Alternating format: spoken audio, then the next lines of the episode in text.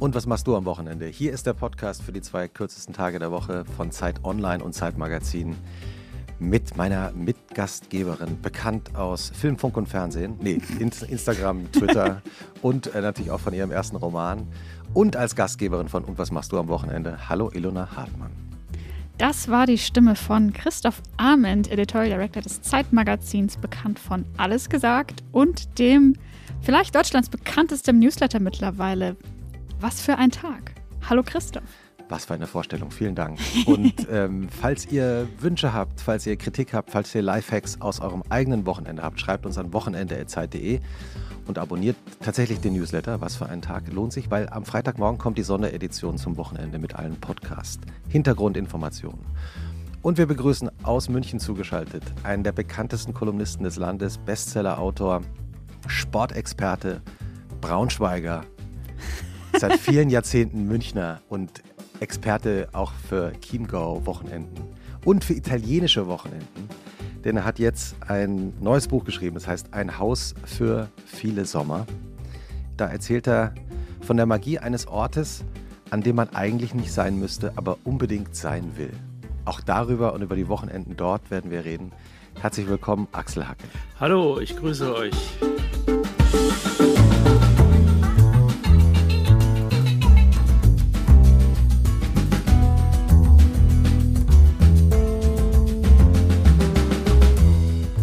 Wo bist du gerade? Jetzt sitze ich in meinem Büro in München, mitten in München im Zentrum. Da habe ich unterm Dach so ein, so ein, kleines Büro in der Nähe unserer Wohnung und da arbeite ich seit ungefähr 30 Jahren. Seit 30 Jahren gehst du da jeden Morgen? Nicht hin? jeden Morgen, weil ich ja auch viel unterwegs bin, wegen Lesungen und so weiter. Und aber natürlich ja, also es ist, es ist ein toller Ort hier. Man hat total seine Ruhe, ist mitten im Zentrum, kann zu Fuß zum Viktualienmarkt gehen und eigentlich überall hin. Also ich liebe das. Ach, es klingt schon gleich wieder so wie Wochenende, aber dabei ist es Dienstag oder so oder Donnerstag oder so. Wie ihr wisst, leben Münchner in einem permanenten Wochenende. Das ist Wochenende ist hier der Normalzustand. Kannst du uns das, ich meine, du lebst seit vielen Jahrzehnten in München, bist aber kein geborener Münchner. Das heißt, du hast vielleicht äh, dann, dann doch ja so einen Blick nochmal auf die Stadt und auf das Lebensgefühl. Warum haben die Münchner das irgendwie raus mit dem Wochenendlebensgefühl sieben Tage die Woche? Naja, es ist erstmal eine sehr schöne Stadt in einer sehr schönen Umgebung und es ist auch eigentlich eine kleine Stadt. Also wenn man in München im Zentrum ist, dann sieht man ja, die Stadt ist nicht sehr groß. Man kann vom Sendlinger Tor zum Isar-Tor oder zum Odeonsplatz, das ist eine Viertelstunde zu Fuß und dann ist man durch das Zentrum eigentlich durch. Also das heißt auch, man, man trifft hier die Leute, die man so kennt und die auch im Zentrum sind oft, die sieht man dann immer wieder. Das ist leider ein bisschen, hat sich leider ein bisschen verändert, weil viele Leute ja auch weggezogen sind, weil es einfach zu teuer geworden ist. Beziehungsweise, weil zum Beispiel auch die Süddeutsche Zeitung, die Redaktion war früher im Zentrum. Heute ist die irgendwo in so einem Gewerbegebiet am Stadtrand. Das ist ein bisschen schade. Ja, da fährt man mit der S-Bahn raus und muss durch so einen Tunnel laufen, ne? Ich weiß es nicht, weil ich da nie bin. Ich habe Gott sei Dank, ich habe ja mit der Zeitung nur noch insofern zu tun, als ich für das Magazin diese wöchentliche Kolumne schreibe, aber dazu muss ich ja nicht in der Redaktion sein. Ich gehöre der Redaktion ja auch nicht an. Deswegen war ich in diesem Hochhaus in meinem ganzen Leben vielleicht dreimal oder so. Ich habe da gekündigt, ein Jahr bevor die Zeitung umgezogen ist an den Stadtrand. Das heißt, wenn die Zeitung noch in der Sendlinger Straße wäre, dann wärst du vielleicht auch noch. Nein, da. nein, ich hätte sowieso gekündigt. Ja, da, davon war das nicht abhängig. Ich wollte einfach mein eigenes Ding machen. Ich wollte nicht mehr jeden Tag irgendwo hingehen müssen, obwohl ich da alle Freiheiten hatte. Aber ich wollte noch mehr Freiheit. Und die habe ich auch. Dein neues Buch, Ein Haus für viele Sommer, entführt uns ja so ein bisschen in eine Urlaubswelt. Kannst du mal ein bisschen was erzählen? Ilona wird uns gleich nochmal vorstellen, wie dein Wochenende so aussieht, zumindest aus ihrer knallharten investigativen Recherche.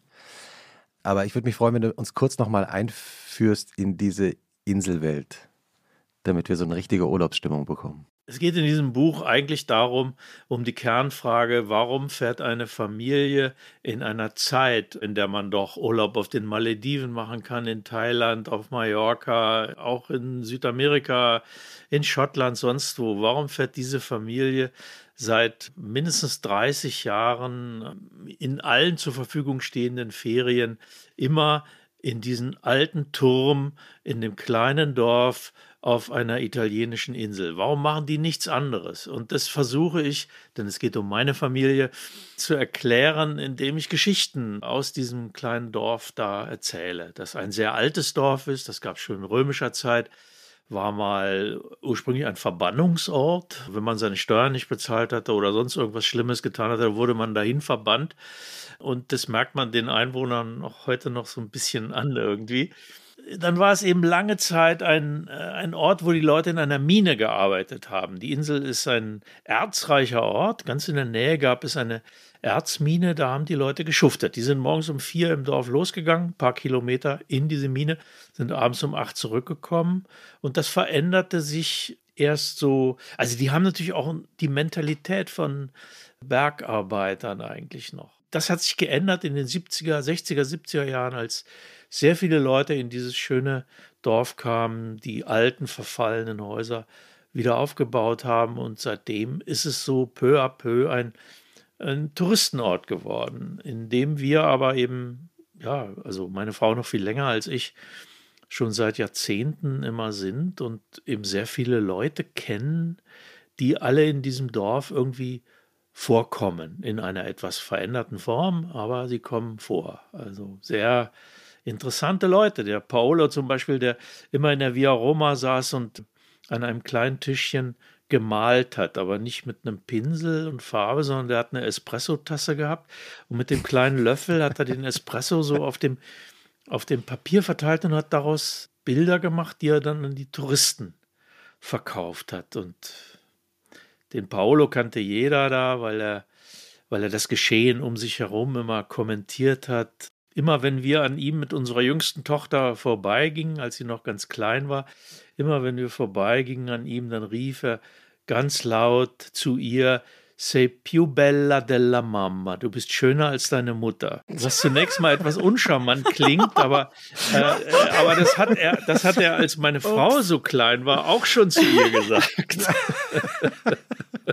Ja, ja, das, der, der, der italienische Charme, der ja, der ja von uns aus immer so wahnsinnig charmant wirkt, aber manchmal doch irgendwie knorriger ist, als man so ja, sich immer, aus, von ist, Deutschland aus vorstellt. Ja, ne? aber es ist schon sehr eine andere Herzlichkeit, eine andere Zugewandtheit eine andere Spontaneität auch, ja. Da, da kann plötzlich aus einer, aus einer ganz normalen Situation kann plötzlich ein, ein, ein Charme, eine Herzlichkeit entspringen, die wir so gar nicht kennen. Das ist etwas, was ich da eben auch wahnsinnig gern mag, aber dazu muss man da auch ein bisschen gewesen sein. Wie sind eigentlich die italienischen Wochenenden?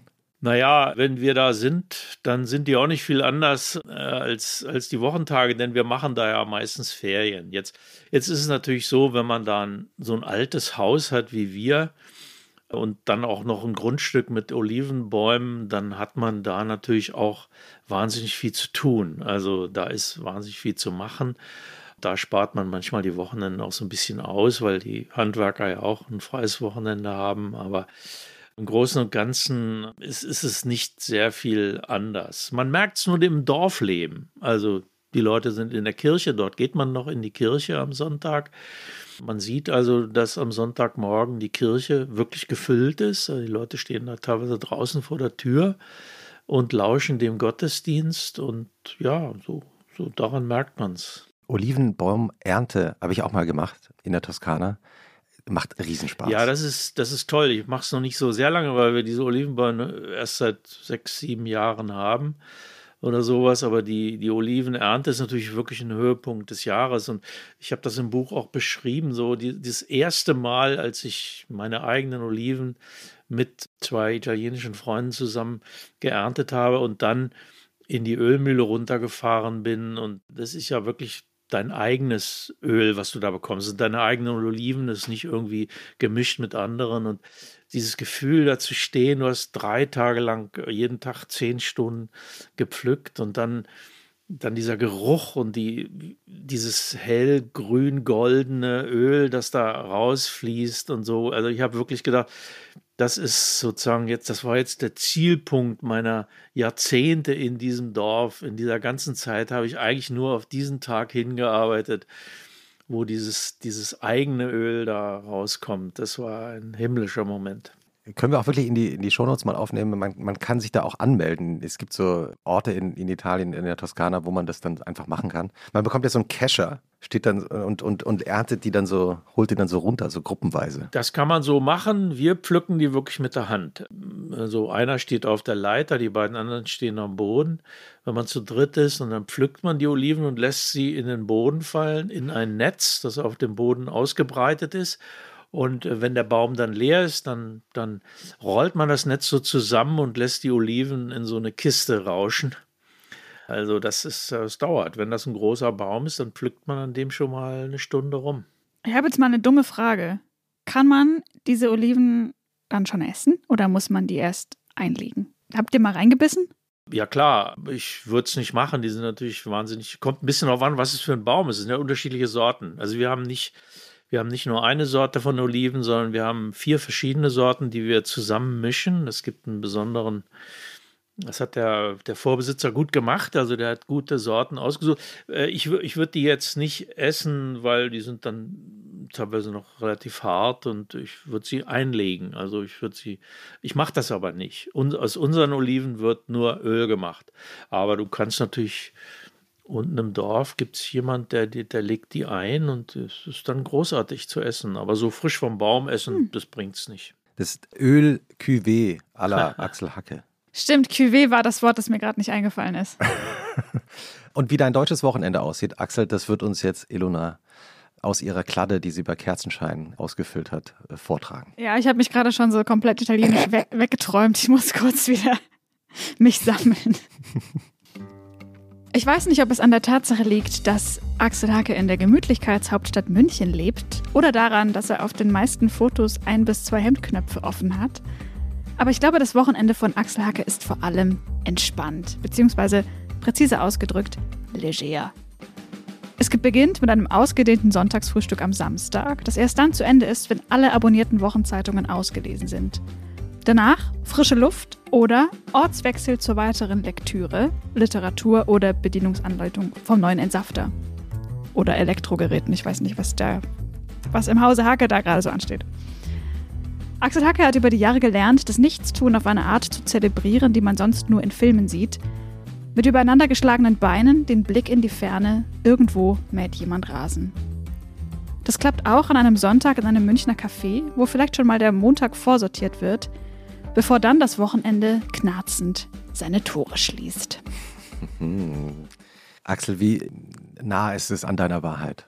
Es ist nicht so nah, weil ich am Wochenende kaum in München bin. Also ich bin die ganze Woche über in München oder eben auf Lesereise oder sowas. Aber eigentlich ist es bei uns so ein Ritual, freitags nachmittags, abends aufs Land zu fahren. Das ist ja schon mal das erste Münchner Wochenendgeheimnis, dass man nicht erst abends rausfährt, sondern in Wahrheit schon nachmittags. Ne? Ja, also wenn es geht irgendwie. Äh, man, man, man schafft es nicht immer, aber eigentlich äh, versucht man schon mittags irgendwie wegzukommen. Ist immer schon beim Mittag. früher auf. Ja, ist ja mal vom, vom Autoverkehr abhängig. Wenn du wenn du in die Richtung fährst, in die wir fahren, also nach Südosten, da ist natürlich verdammt viel Autoverkehr und da, da muss man immer so ein bisschen einplanen. Also auf der Salzburger Autobahn, da kenne ich inzwischen jede Geheimausfahrt, jeden Feldweg, an dem man irgendeinen Stau ausweichen kann, weil wir waren natürlich sehr lange äh, wirklich im, im Takt der, der vielen anderen Menschen auch, weil wir kleine Kinder und dann größere Kinder hatten und natürlich dann auf diese Schulwochenenden auch angewiesen waren. Aber ja, es geht raus. Also es geht, es geht aufs Land. Wir haben da viele Jahre lang ein kleines Häuschen gehabt auf einem Bauernhof und dann haben wir gewechselt. Jetzt haben wir eine Wohnung, aber auch auf dem Bauernhof am Rand der Berge, ja. Und wie geht ihr dann so mit dem Blick auf die Berge am Freitag, Mittag, Vormittag, wenn ihr da angekommen seid, ins Wochenende? Ja, das ist natürlich ein bisschen davon abhängig von der Jahreszeit. Also wenn das jetzt ein, im Winter ist, Skifahren, dann, dann steht man natürlich ähm, am Wochenende auch sehr früh auf weil Skifahren ist eine Sache, die muss man, da muss man früh raus. Also das ist einfach so und deswegen legt man sich auch relativ früh hin. Deswegen sind da nicht so ausführliche Abende. Aber im Sommer ist es natürlich anders. Im, im Sommer gibt es da wunderbare Biergärten und, und Gärten mit Terrassen. Und äh, es, ist, es ist so, man läutet das Wochenende dann vielleicht irgendwo in also das klingt jetzt wie ein Klischee und ist es auch, aber äh, man läutet es ein im Biergarten da draußen. Das ist, ich kann es nicht ändern. Es ist einfach so, ja. Man trifft sich vielleicht mit ein paar Freunden da draußen und sitzt da im Garten oder im Biergarten, eins von beiden. Ja, das ist ja dann doch relativ nah dran, doch an dem, was Ilona so gesagt hat, dass also der Blick raus und die Füße ausgestreckt und. Ja, ja, also das ist natürlich, also klar. Ich sitze zum Beispiel wahnsinnig gern auf einer Bank vorm Haus und gucke in die Berge. Also das ist was, so dieses einfach schauen. so ein bisschen den Kontakt zur, ja, zu der Natur da auch haben, in so einem Apfelgarten oder in, beim Blick in die Berge, was passiert da? Es ist ja auch ein Spektakel. Zum Beispiel, wir haben so eine überdachte Terrasse in unserer Wohnung, wenn jetzt da zum Beispiel ein Gewitter ist, was man, was man im äh, Sommer ja sehr häufig hat. Also das versaut einem oft die, diese Biergartenabende, weil abends immer Gewitter ist. Ne? Den ganzen mhm. Tag war es schön und abends kommt dann ein Gewitter. Aber ein Gewitter über den Bergen ist natürlich immer ein spektakuläres Ereignis, das einfach auch gut anzuschauen ist, wenn man, wenn man ein Dach über dem Kopf hat. Weil du gerade äh, Schauen gesagt hast, das ist ja im Grunde genommen dein Beruf. Schauen, beobachten, sich die Zeit zu nehmen, anderen Menschen dabei zuzuschauen, wie sie leben oder auch der Natur. Hast du das in deiner Kindheit auch schon gehabt? Also kannst du dich erinnern, dass du als Kind auch schon die anderen so gerne beobachtet hast? Ja, ich bin, glaube ich, schon immer ein beobachtender Mensch gewesen. Deswegen bin ich auch Reporter geworden, weil ich, weil ich halt gern zuschaue, was andere machen. Ich oder wenn, wenn sonst hm. niemand da ist, dann beobachte ich halt mich selber oder deswegen schreibe ich Kolumnen. Aber das, das war schon immer so, weil ich ein ja eigentlich ein relativ zurückhaltender Mensch bin, als Kind auch das, was man so schüchtern nennt, gewesen bin und mich ganz gern im Hintergrund gehalten habe. Dann unter dem Namen Reporter stellt man sich ja immer so einen vor, der, der sich so nach vorne drängelt und andere fragt, was ist denn hier los, was ist denn los, was, was, was gibt's und so, wer sind Sie, was haben Sie, was haben Sie gesehen?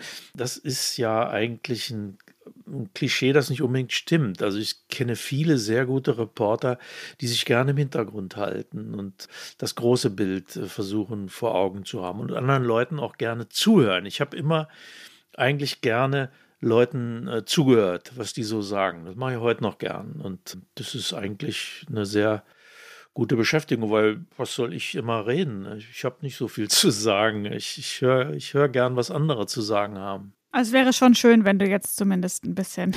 Also ihr könnt doch einfach reden, ich sag euch, dann, wie ich das ja, finde. Ja. Du bist ja in, in, Braunschweig aufgewachsen. Wie waren eigentlich deine, die Wochenenden deiner Kindheit? Die Wochenenden meiner Kindheit waren sehr viel so Familienwochenenden. Also wir hatten eine relativ umfangreiche Familie. Was heißt relativ umfangreich? Naja, ich habe noch zwei Brüder, äh, meine Eltern, dann, dann meine Großeltern, die, die einen jedenfalls, die wohnten in der Nähe und der Großvater hatte schon sechs Geschwister.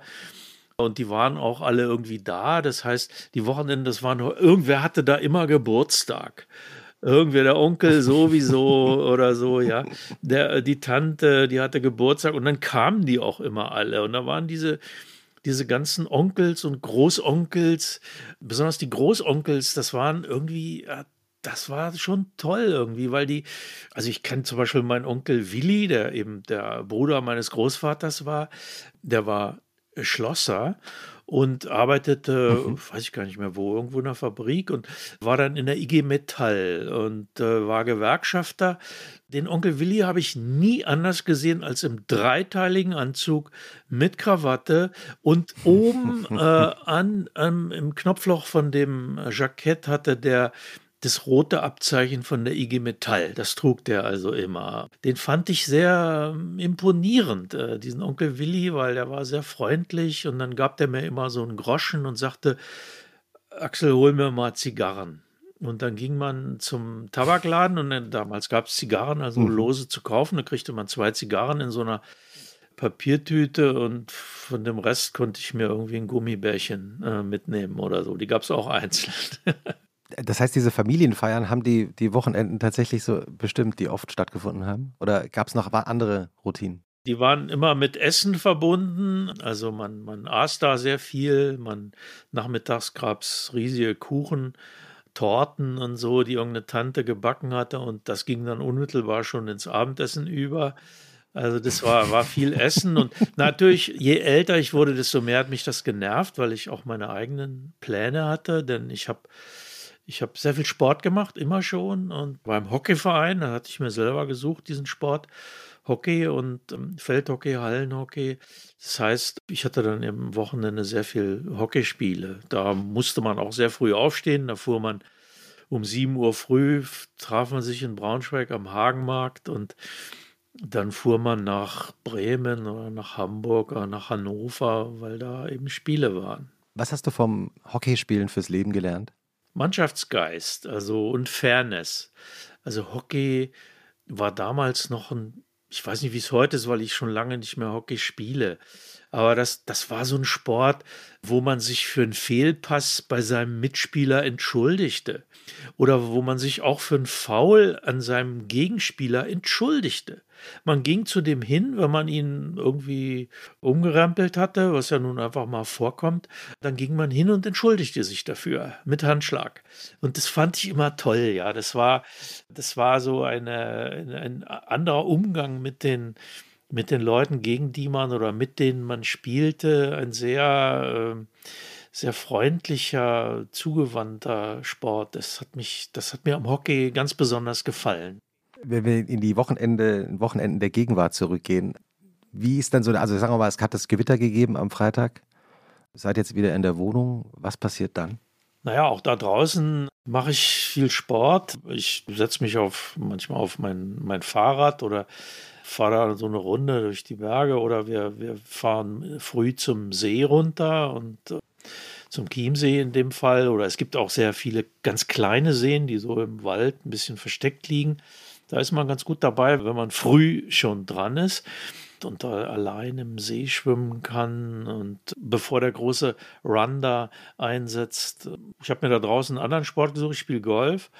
Golf ist auch eine Sache, wo man relativ früh dran ist, wenn vielleicht ein Turnier ist oder man mit einem Freund zusammen eine Runde spielt. Also Wochenende heißt bei mir nicht ausschlafen. Das ist nicht der Fall. Also ich bin immer beim Skifahren stehe ich morgens um sechs auf und im, im Sommer beim zum Golfspielen um sieben oder so. Golfspiel ist auch der letzte Sport in Deutschland, der noch so ein richtig schlechtes Image hat, oder? Ja, muss man ganz klar sagen. Golf, also früher musste man sich für Tennis noch entschuldigen. Heute ist muss Golf ist der letzte Sport, für den man sich entschuldigt. Vielleicht Polo noch. Oh, Polo ist ja wirklich, also da kenne ich eigentlich niemanden. Aber äh, Golf ist so ein bisschen, das hat dieses Snobby-Image und ähm, ein, ein, Image von, von Arroganz und einer gewissen Überheblichkeit, was für gewisse Golfclubs durchaus auch zutrifft. Äh, aber wir sind da in einem sehr ländlichen Verein, wo sehr viele ja, Leute aus dem Ort da und aber auch, auch Münchner, also viele Leute, die vom Beruf irgendwie Schauspieler sind oder Künstler oder so. Also total interessante Leute gibt es da. Und jetzt, wenn man, wenn man den Sport mal isoliert betrachtet von seinem Image, der ist ja in Amerika oder in England, Schottland was ganz anderes. Das ist ein Volkssport da, ja. Und mich fasziniert an diesem Sport diese Mischung von Konzentration und einer gewissen Leichtigkeit. Ein, ein guter Golfschwung hat viel mit Entspanntheit zu tun. Also du kannst nur Du kannst nur einen guten Golfschwung machen, wenn du nicht verkrampft bist, wenn du nichts willst, sondern wie in so einer zen-artigen Versenkung irgendwie wirklich rund und entspannt schwingst, dann triffst du den Ball am besten. Du darfst nichts wollen. Und das fasziniert mich daran. Unabhängig von, von dem, dass man auch manchmal mit Idioten zusammenspielt oder mit Leuten, die man überhaupt nicht leiden kann. Also, das kenne ich aber vom Fußball auch. Also, es wird nur nicht so. Soll es geben. Ja. Das wird nur nicht so, weiß ich nicht. Ich, mein, einer meiner Söhne wollte unbedingt Fußball spielen.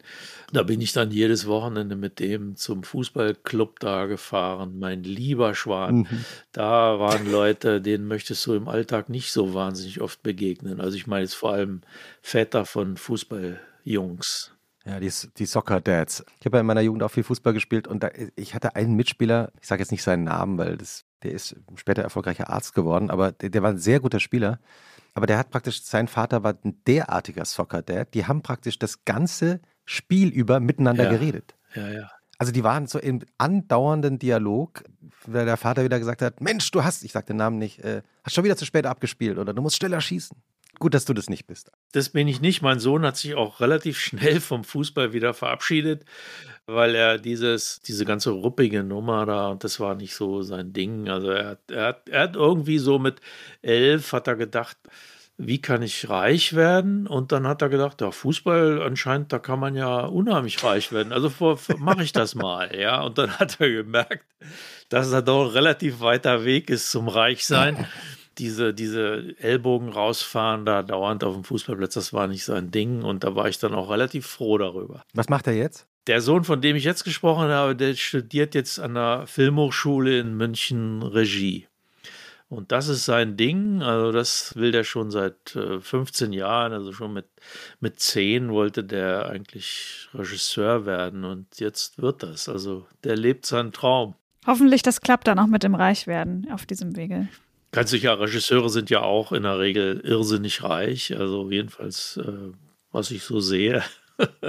Viele auch in der Münchner äh, Filmhochschule, was ich so weiß, äh, verdienen ihr Geld ja dann in Wahrheit dann auch mit Werbung. Ja, er macht das auch schon nebenbei. Er verdient auch schon nebenbei sein Geld immer, auch manchmal mit Werbung, aber auch mit anderen Sachen. Er hat immer schon gejobbt als als Assistent und so, also so ist es nicht. Der, der ja, und viele, viele deutsche Regisseure, also berühmte, auch Münchner Regisseure, haben ja tatsächlich, ihr, obwohl sie längst erfolgreich auch Kinofilme gemacht haben, immer wieder auch zwischendurch eine Persil-Werbung gedreht. Ne? Also von Helmut Dietl sagt man ja, dass er sein Geld, das Geld, das richtige Geld wirklich mit Werbung gemacht hat. Das weiß ich nicht. Ich weiß nur, was man so sagt. Ilona, hast du eigentlich eine Empfehlung dabei? Die habe ich. Dieses Mal bin ausnahmsweise ich diejenige, die ein Buch dabei hat. Vielleicht hast du auch ein Buch dabei, ich weiß es nicht. Aber ich habe ein Buch dabei. Das heißt es sieht so aus. Es heißt Other People's Clothes von Carla Henkel. Und es ist für mich ungewöhnlich, weil es ist ein Krimi. Ich lese wirklich, ich weiß nicht, wann ich zuletzt einen Kriminalroman gelesen habe. Es ist bestimmt zehn Jahre her. Aber der gefällt mir so gut und den finde ich so fantastisch und unterhaltsam, dass ich diese Empfehlung nicht gatekeepen möchte. Es geht um zwei junge amerikanische Kunststudentinnen, die 2009 nach Berlin ziehen, in die Wohnung einer Schriftstellerin, die die Wohnung untervermietet. Und es entspinnt sich dann eine etwas gruselige Atmosphäre. Ich will jetzt da gar nicht viel spoilern, aber es passieren auf jeden Fall immer wieder sehr mysteriöse Dinge. Und zum einen ist das natürlich eine spannende Geschichte, die auf eine, also die mir das Krimi-Genre irgendwie nochmal auf eine unpeinliche Art nahegebracht hat. Und zum anderen ist diese Perspektive einer eines Experts auf eben dieses Berlin im Jahre 2009 total spannend. Es sind auch geile Partyszenen dabei und einfach so in die jüngere Vergangenheit mal mit so einer, mit so einer Mikrolinse reingeblickt und das macht mir großen Spaß zu lesen. Und kannst du noch mal zwei Sätze zu der Autorin sagen, Carla Henkel? Carla Henkel ist eine Künstlerin, die ist Amerikanerin eigentlich und sie lebt mittlerweile in Berlin. Ich glaube, sie hat auch hier eine Bar, die TV-Bar wenn ich das, ah, ja. diese äh, zusammen betreibt mit einem befreundeten Künstler oder ich weiß gar nicht, vielleicht sind die auch ein Paar, das habe ich nicht recherchiert. Aber sie ist auf jeden Fall eben selbst als Expert nach Berlin gekommen in dieser Zeit. Ich weiß jetzt auch nicht, vielleicht sind da auch ein paar Sachen gar nicht mal so weit hergeholt und ausgedacht. Ja, das ist ihr Debütroman und ein sehr, sehr guter. Nehmen wir auf die Shownotes. Unbedingt. Axel, hast du auch ein, äh, eine Empfehlung fürs Wochenende dabei? Ja, ich meine, ich bin ja auch, ich lese ja wahnsinnig gerne Krimis, aber so von bestimmten Autoren. Also ich habe immer gern Simenon gelesen, wobei Simenon ja nicht ausschließlich äh, ein Krimi-Autor ist, sondern ganz tolle Normes geschrieben hat. Das kann man alles lesen, das ist alles großartig. Camilleri zum Beispiel ist einer meiner Lieblingsautoren, der diese Montalbano-Geschichten auf Sizilien geschrieben hat. Da ist jetzt Camilleri, ist glaube ich vergangenes oder vorvergangenes Jahr gestorben, leider. Aber es erscheinen immer noch neue Romane von ihm. Gerade neulich einen gelesen, der gerade neu äh, rausgekommen ist. Ich weiß aber den Titel jetzt nicht mehr. Aber sonst, also was ich im Moment immer empfehle, wirklich, wo ich gehe und stehe, empfehle ich Kent Roof. Das ist ein amerikanischer Autor, der vor fünf Jahren auch leider gestorben ist, glaube ich.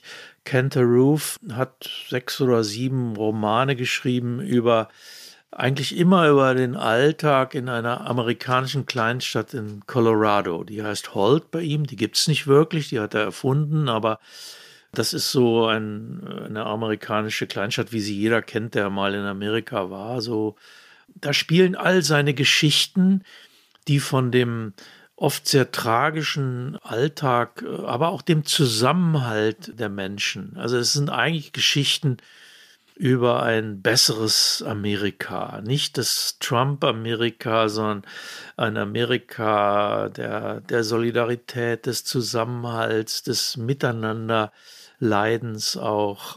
Es gibt nur wenige Leute, die Kent Roof wirklich kennen, aber viele kennen sein Buch Unsere Seelen bei Nacht, weil es verfilmt worden ist mit äh, Robert Redford und Jane Fonda, glaube ich.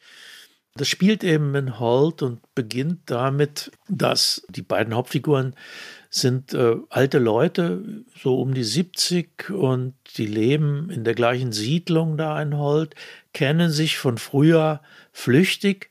Die Ehepartner sind beide verstorben und die Frau klingelt eines Abends an der Haustür des Mannes und fragt, ob sie mal kurz reinkommen darf, setzt sich an den Tisch und sagt dann, äh, ob er sich vorstellen könnte, ab und zu mal bei ihr zu übernachten.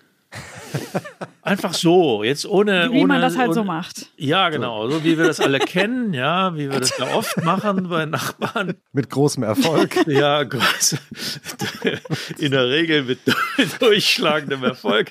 Aber äh, aber das ist eben so der Anfang und dann geht sie wieder und geht nicht um, um Sex, also später schon auch dann, aber äh, jetzt erstmal überhaupt nicht. Es geht darum, dass man miteinander redet, in Kontakt kommt, nicht mehr einsam ist und so entwickelt sich die Geschichte. Ich will es jetzt gar nicht weiter erzählen, weil das natürlich, aber ich meine, wer sich für so ein Buch nicht interessiert, was soll man dazu sagen? Das gibt es doch nicht, oder? Das Buch will doch jeder lesen, dem man diese Eingangsszene erzählt, oder? Ja, absolut. Ist es eigentlich so, wenn du selber deine Bücher schreibst, dass du eben diese Eingangsszene, dass du da an der besonders lange arbeitest, oder? Ja, Eingangsszene viel wichtiger ist der Schluss. Mhm. Es ist immer gut, wenn man den Schluss kennt, aber das ist leider nicht, das passiert leider äh, bei Büchern oft nicht so. Also in den ersten Absätzen kommt es ja darauf an, den Ton zu treffen und das ist natürlich irrsinnig wichtig. Also deswegen schreibt man vielleicht auch den Anfang, wenn man so ein bisschen drin ist im Buch, dann irgendwann nochmal um, ja, weil, weil man merkt, das ist noch nicht ganz der Sound, den so ein Buch eben haben soll, ja. Deswegen äh, stimmt es schon, was du sagst. Also auf den Anfang muss man schon mit am meisten Arbeit verwenden, weil jemand, der die ersten zwei Seiten nicht mag, der, der liest dann den Rest vielleicht auch nicht, ja. Du hast vorhin gesagt, man darf nichts wollen ja, beim, beim Golfen. Gilt es eigentlich auch für Kolumnen oder für besonders elegant geschriebene Texte? Naja, das ist schon das, was mich eben auch beim Schreiben fasziniert. Deswegen hat mich ja Golf so interessiert, weil ich damit eben auch beim Schreiben immer so kämpfe, ja. Das ist ja, so eine Kolumne soll ja was Leichtes sein. Das soll einen Sound haben, vielleicht wie ein guter Song im Idealfall, das sich so durchzieht, das so vielleicht was Verwehtes hat, was, was easy ist, ja, was aber trotzdem ja mit dem Ernst der Dinge und des Lebens eine enge Verbindung hat. Und darauf kommt es mir beim Schreiben immer an, dass man sozusagen dass es einem gelingt oder mir gelingt, dem Ernst des Lebens diese Leichtigkeit abzugewinnen. Ich will nicht, dass die Leute bei einer Kolumne von mir irgendwie kreischend lachen. Ich habe auch nichts dagegen, aber das ist nicht das, worauf es mir ankommt. Das muss sich ergeben, ja. Das ist, das ist nichts, worauf ich es irgendwie anlege oder so, sondern ich will eigentlich eher diesen, diesen leichten Ton haben. Das ist das, was für mich auch guten Humor kennzeichnet, dass er dass er eine enge Verbindung mit dem, mit dem Ernst des Lebens hat. Kann man zum Beispiel, wenn du, wenn du ein Sketch von Loriot, mhm. wenn du den mal entkleidest von allem Witzigen, mhm. dann sind es ja furchtbare Geschichten. Das ist ja entsetzlich. Was ist deine, was ist deine Lieblingsfurchtbare Geschichte? Na, die, die Lieblingsgeschichte, die mir jetzt gerade einfällt, ist, wie, wie er im Sessel sitzt und vor sich hinguckt und sie aus der Küche ruft, was machst du? Und der sagt nichts. Und die sagt, das kann, geht doch gar nicht, dass man nichts tut. Doch, ich tue nichts, ja. Und aus diesem, aus diesem Dialog entwickelt sich ja ein Horrorstreit, ja. Weil, weil, weil, weil, und das ist so diese, diese Misskommunikation, wie man, wie man so total aneinander vorbeireden kann und vollkommen verzweifelt am Schluss endet. Und bei Loriot ist es natürlich zum Schreien komisch, aber ein anderer hätte daraus eine Tragödie gemacht, äh, wo sich die Leute am Schluss umbringen oder wenigstens scheiden lassen. Loriot war natürlich auch ein extrem guter Beobachter der, der deutschen Gesellschaft und Familien vor allem. Ne? Also Loriot war, war natürlich klar. Ich meine, der hat den deutschen Alltag ja seziert und den Beziehungsalltag ganz genau angeschaut und wirklich bis ins kleinste Detail. Da war ja auch so ein Detailfanatiker. Er hat ja wirklich auf, auf kleinste Dinge geachtet und war dadurch sicher auch ein extrem anstrengender Regisseur. Aber alles, was er machte, hat er unheimlich lange äh, vorbereitet und sehr, sehr genau vorbereitet. Ja, es gibt ja die vielen Fernsehsendungen, äh, Sketche, die man sich alle auf YouTube anschauen kann. Aber dann nehme ich mal spontan einen Film von ihm als meinen Tipp auf die Show Notes, Papa Ante Portas. Was ist deine Lieblingsszene aus Papa und Porters? Ach, es gibt so viele. Es gibt die, die Szene, wie er zum Beispiel die Toiletten, das Toilettenpapier kauft. Diese, das, was, was, kauft er am Anfang? Geht doch in den Laden rein und kauft dann irgendwie, ich glaube, es ist Toilettenpapier. Oder? Senf. Ach ja, es ist Senf. Irgendwas, er kauft jedenfalls ist, in großen mein Name ist Massen. Lose, ich kaufe hier ein, ist es das? Genau, genau. Genau. Hast du auch eine Lieblingsszene? Ich habe auch an den Film gedacht, ehrlich gesagt. Und ich erinnere mich, dass es ganz am Schluss, es gibt ja zum einen diese fantastische, schrecklich schlimme Zugfahrt, wo die ganze Familie ah, ja. zum Geburtstag der Mutter an die See fährt. Und dann aber auch dieses furchtbare Geburtstagsessen, das einfach exakt so ist, wie halt Geburtstagsessen im Familienkreis sind, wo sich alle so unterschwellig hassen und man so genau diese, jemand ist noch beleidigt wegen was, was vor drei Tagen war oder vor zwei Stunden. Und niemand blickt's und das ist irgendwie die ganze ja irgendwie auch, die ich erinnere, die ganze Beklemmung der 90er, in denen das gedreht wurde, das war einfach das farblich und die Klamotten einfach genauso waren. Meine Kindheitsbeklemmung in einer Szene. Unglaublich. Wenn wir jetzt am, so am Samstag äh, sind, Axel, wie sehen denn die, wie geht das Wochenende bei dir da draußen im Chiemgau weiter?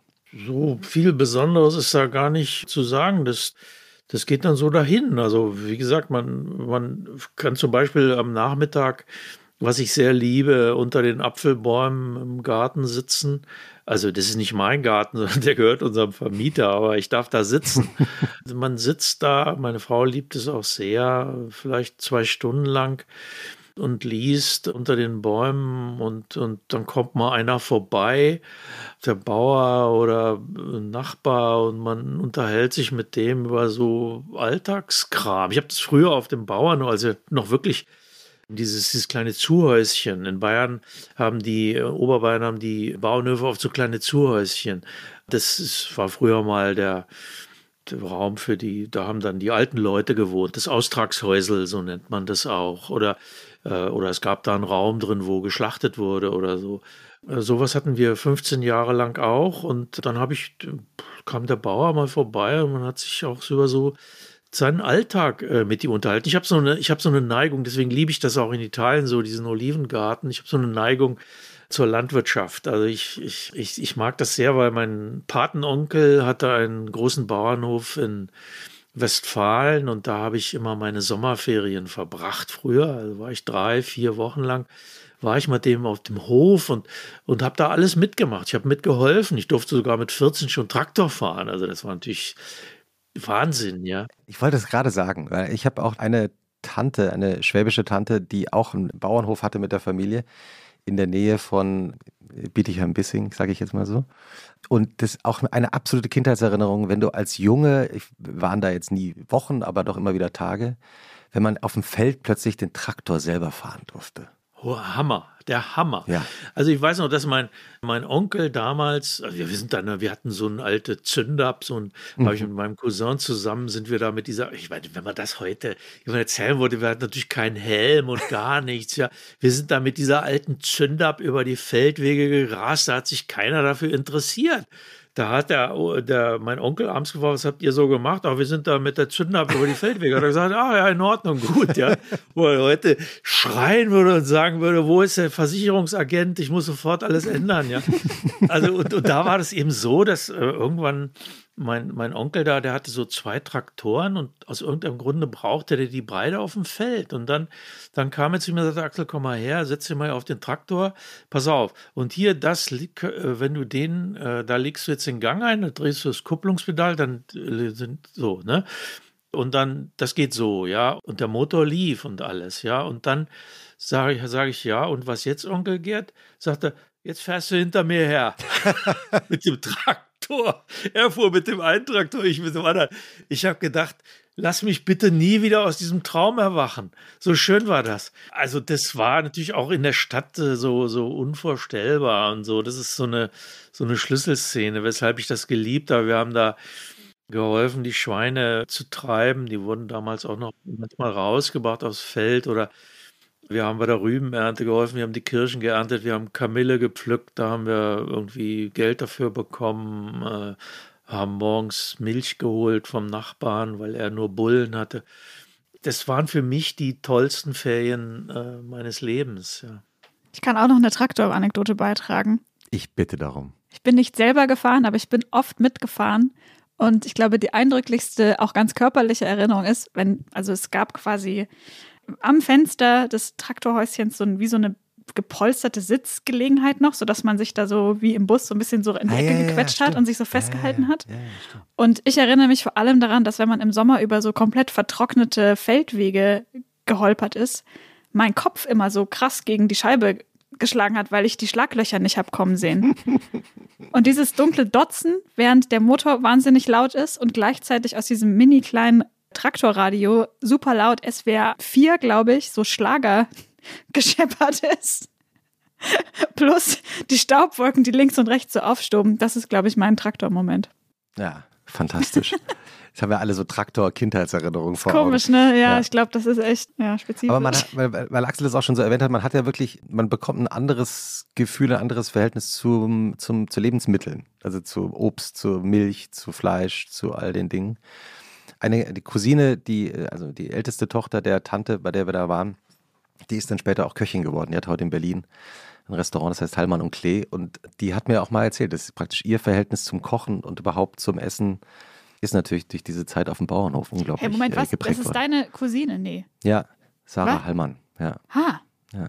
Aha wie gesagt, deswegen fasziniert mich auch diese Ölgeschichte so, dieses Olivenöl, das wir da machen, weil ich das wirklich, das ist ja ein Jahrtausende altes Lebensmittel, äh, dieses Olivenöl im gesamten Mittelmeerraum, überall hat es immer Olivenöl gegeben und ich fülle das dann in so kleine Dosen ab und wenn ich viel Öl habe, dann verschenke ich das. Und wenn ich in manchen Jahren habe ich wenig und dann, dann bin ich sehr geizig. Ja. Ich wollte es gerade schon mal andeuten jetzt. Also ähm, äh, Ilona und ich wünschen uns natürlich jetzt schon, also um mal ganz vorsichtig zu sagen, einen kleinen Gruß aus München. Aber du hast ja schon wieder abmoderiert, ja. Nur in den Jahren, in denen es besonders viel gibt. Ja, ja, genau. Der Axel schickt uns nie, seit Jahren schickt uns der Axel nichts mehr. Eine kleine Pipette voll.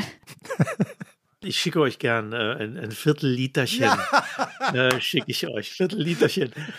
wir hatten wirklich ein, also der, der vergangene Jahr war nicht gut. Ja, das natürlich. vergangene Jahr war nicht gut. ja, ja, also es war nicht so viel, aber, aber äh, weil ihr seid, ich schicke davon. euch unbedingt ein.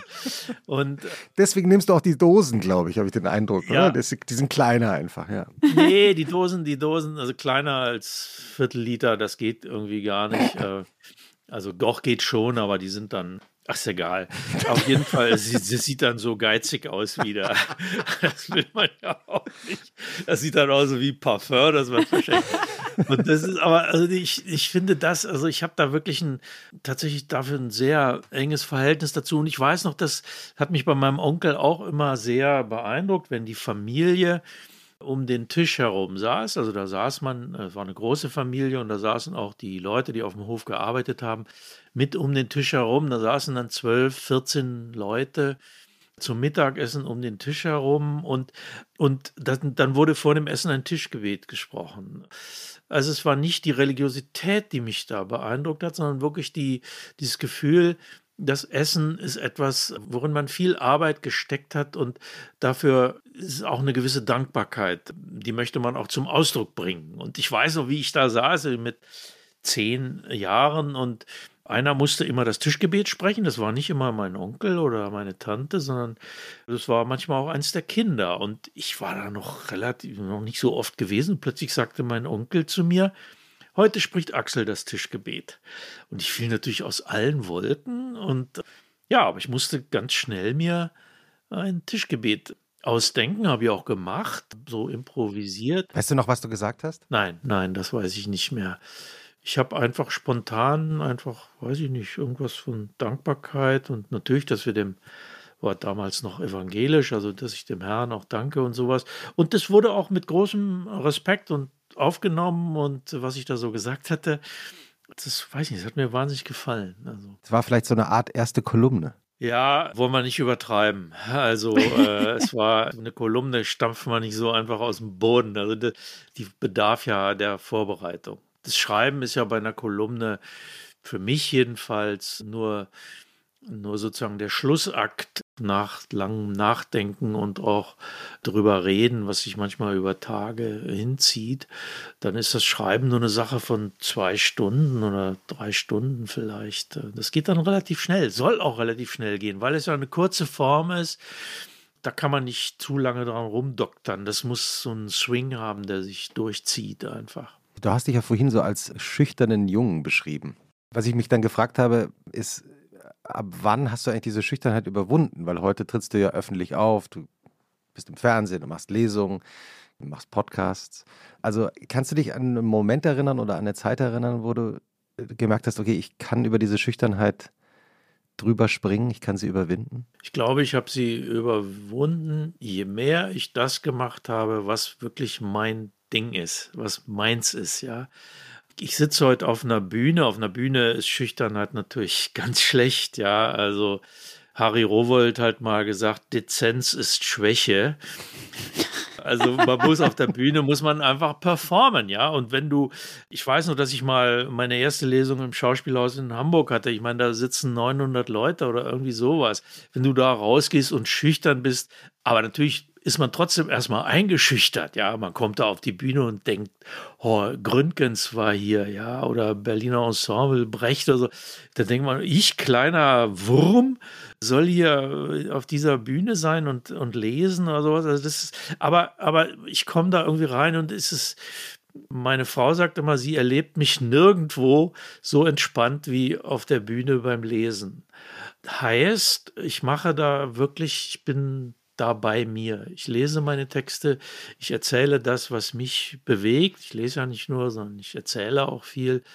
Also, um auf die Frage zurückzukommen, ich habe irgendwann mehr und mehr gelernt, meins zu machen. Also ich habe ich hab vor 22 Jahren gekündigt bei der Süddeutschen Zeitung. Noch das Schreiben von Reportagen oder gar von politischen Kommentaren war nicht so, war nicht so unbedingt meins, ja, sondern äh, das habe ich erst gefunden mit den Kolumnen, mit meinen Büchern auch. Und da habe ich dann irgendwann aufgehört, schüchtern zu sein. Trotzdem kann ich das im Alltag durchaus immer noch sein. Ja, äh, ich bin, weiß ich nicht, beschwere mich zum Beispiel ungern. Ja. Ah ja? Ja, ich beschwere mich ungern. Ich nehme Sachen dann oft einfach hin, ja, im Lokal oder so. Ich bin niemand, der der da den Geschäftsführer bestellt, wenn das Essen schlecht ist oder so, dann, dann schreibe ich lieber was drüber. weil du das, diese, diese Bühnenerfahrung so beschrieben hast, das ist ja interessant. Also, dass du, wenn ich das so richtig verstanden habe, dass du dich auf der Bühne sicher fühlst. Ja, wenn ich da meins mache. Wenn ich da meins mache, dann fühle ich mich relativ sicher. Habe da auch keine Nervosität oder keine, keine große Angst, auf die Bühne zu gehen.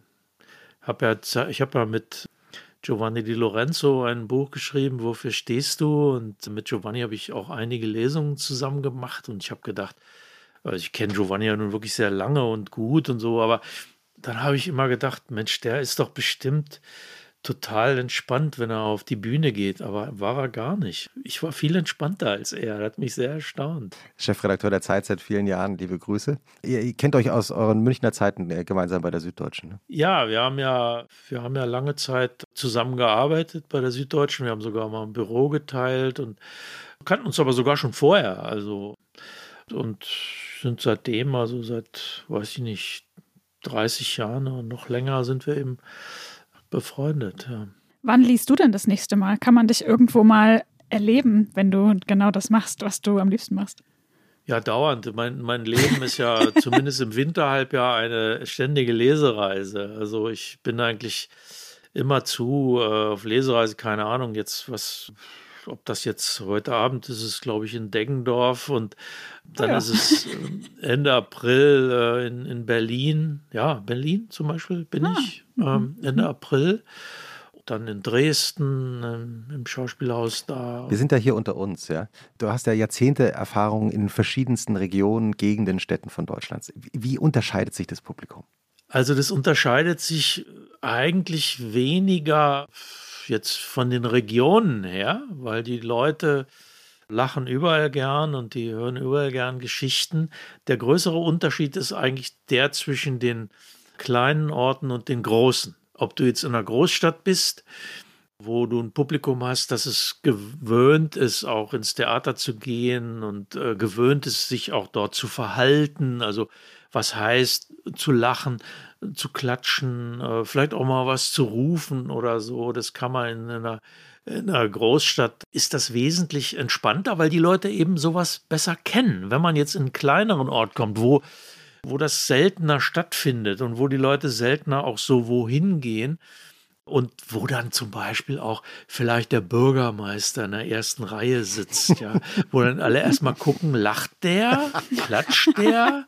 Und das, das ist dann, das kann dann manchmal mühsamer sein, die, die, die, die Stimmung erstmal zu lockern und den Leuten die Verspannung irgendwie zu nehmen und so eine, so eine Atmosphäre von Easiness zu erzeugen, das, das dauert da manchmal ein bisschen. Hast du da einen Trick? Äh, ich erzähle am Anfang erstmal was Witziges. Das ist also, das ist ganz wichtig, dass man am Anfang erstmal was erzählt, was einfach lustig ist und wo die Leute schon mal, schon mal lachen wo, wo man einfach auch auf der Bühne, wo man irgendwie entspannt auf die Bühne kommt, ja, nicht an seinem Buch klebt oder so, sondern das ist schon mal gut. Und äh, wenn die Leute am Anfang mal gelacht haben, dann kann eigentlich nichts mehr schief gehen. Dann äh, kann man danach auch ganz ernste Sachen erzählen. Die Leute lachen trotzdem.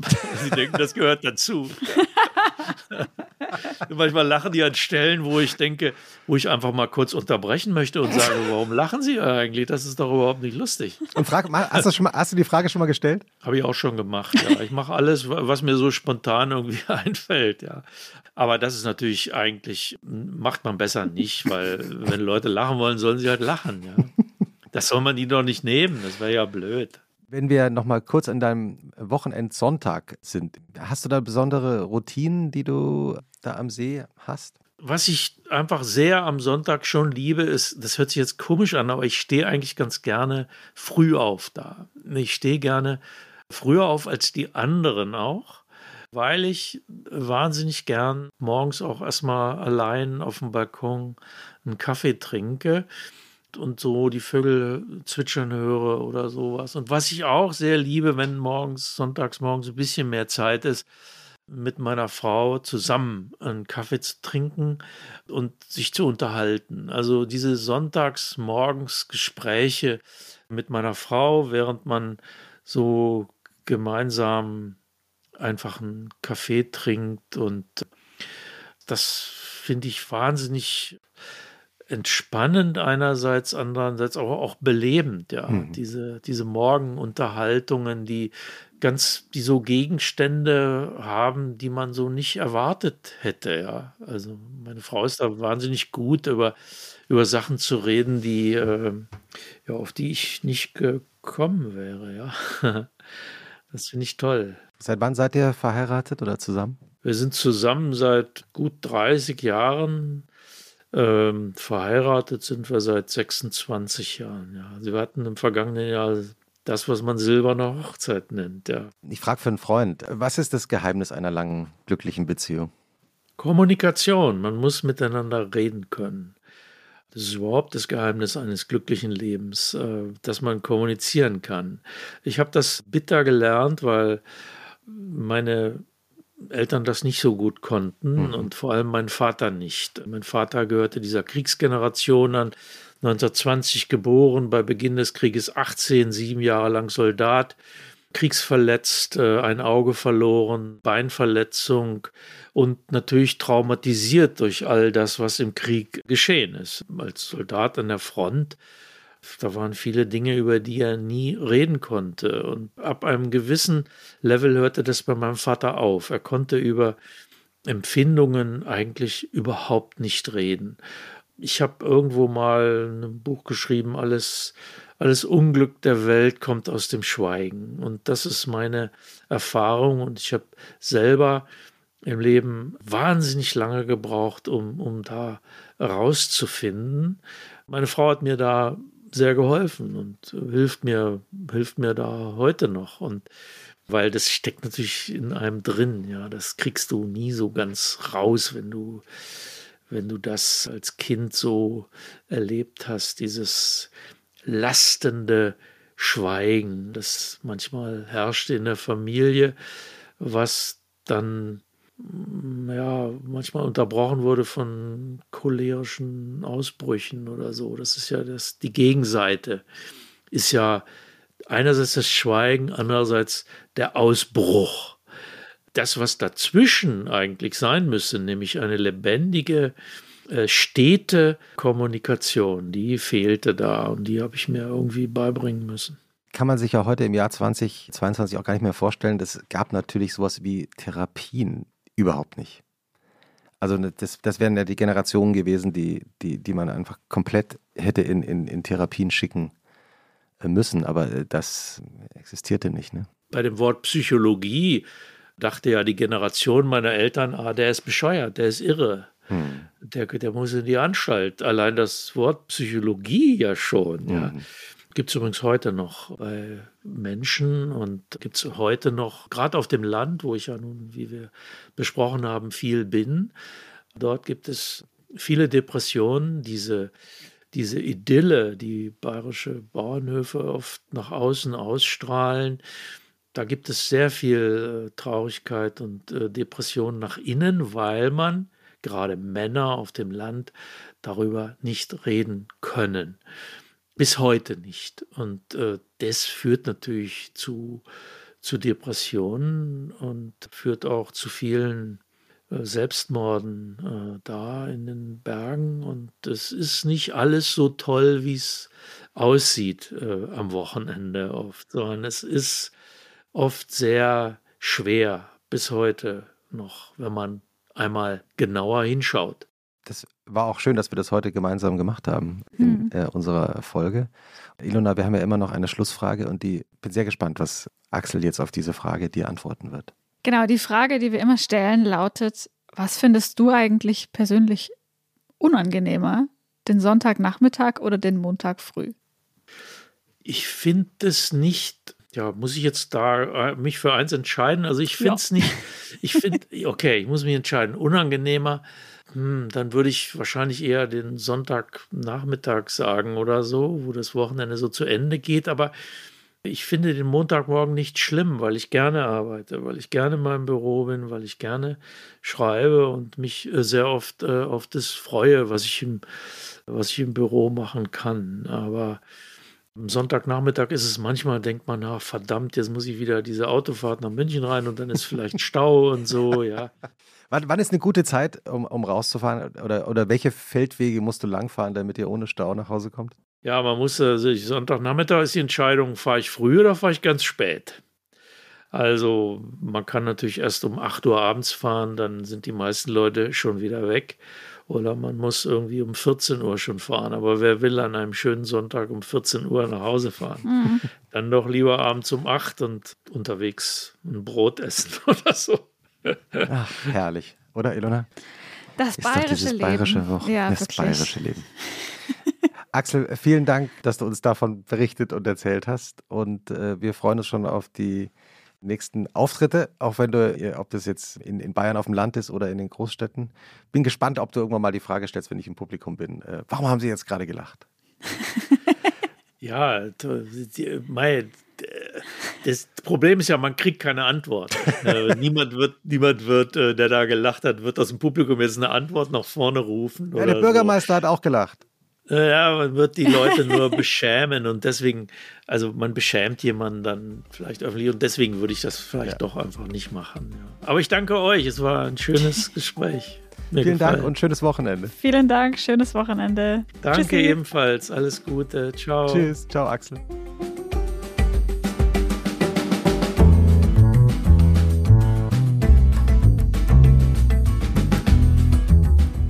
Und was machst du am Wochenende? Ist ein Podcast von Zeit Online, produziert von Pool Artists.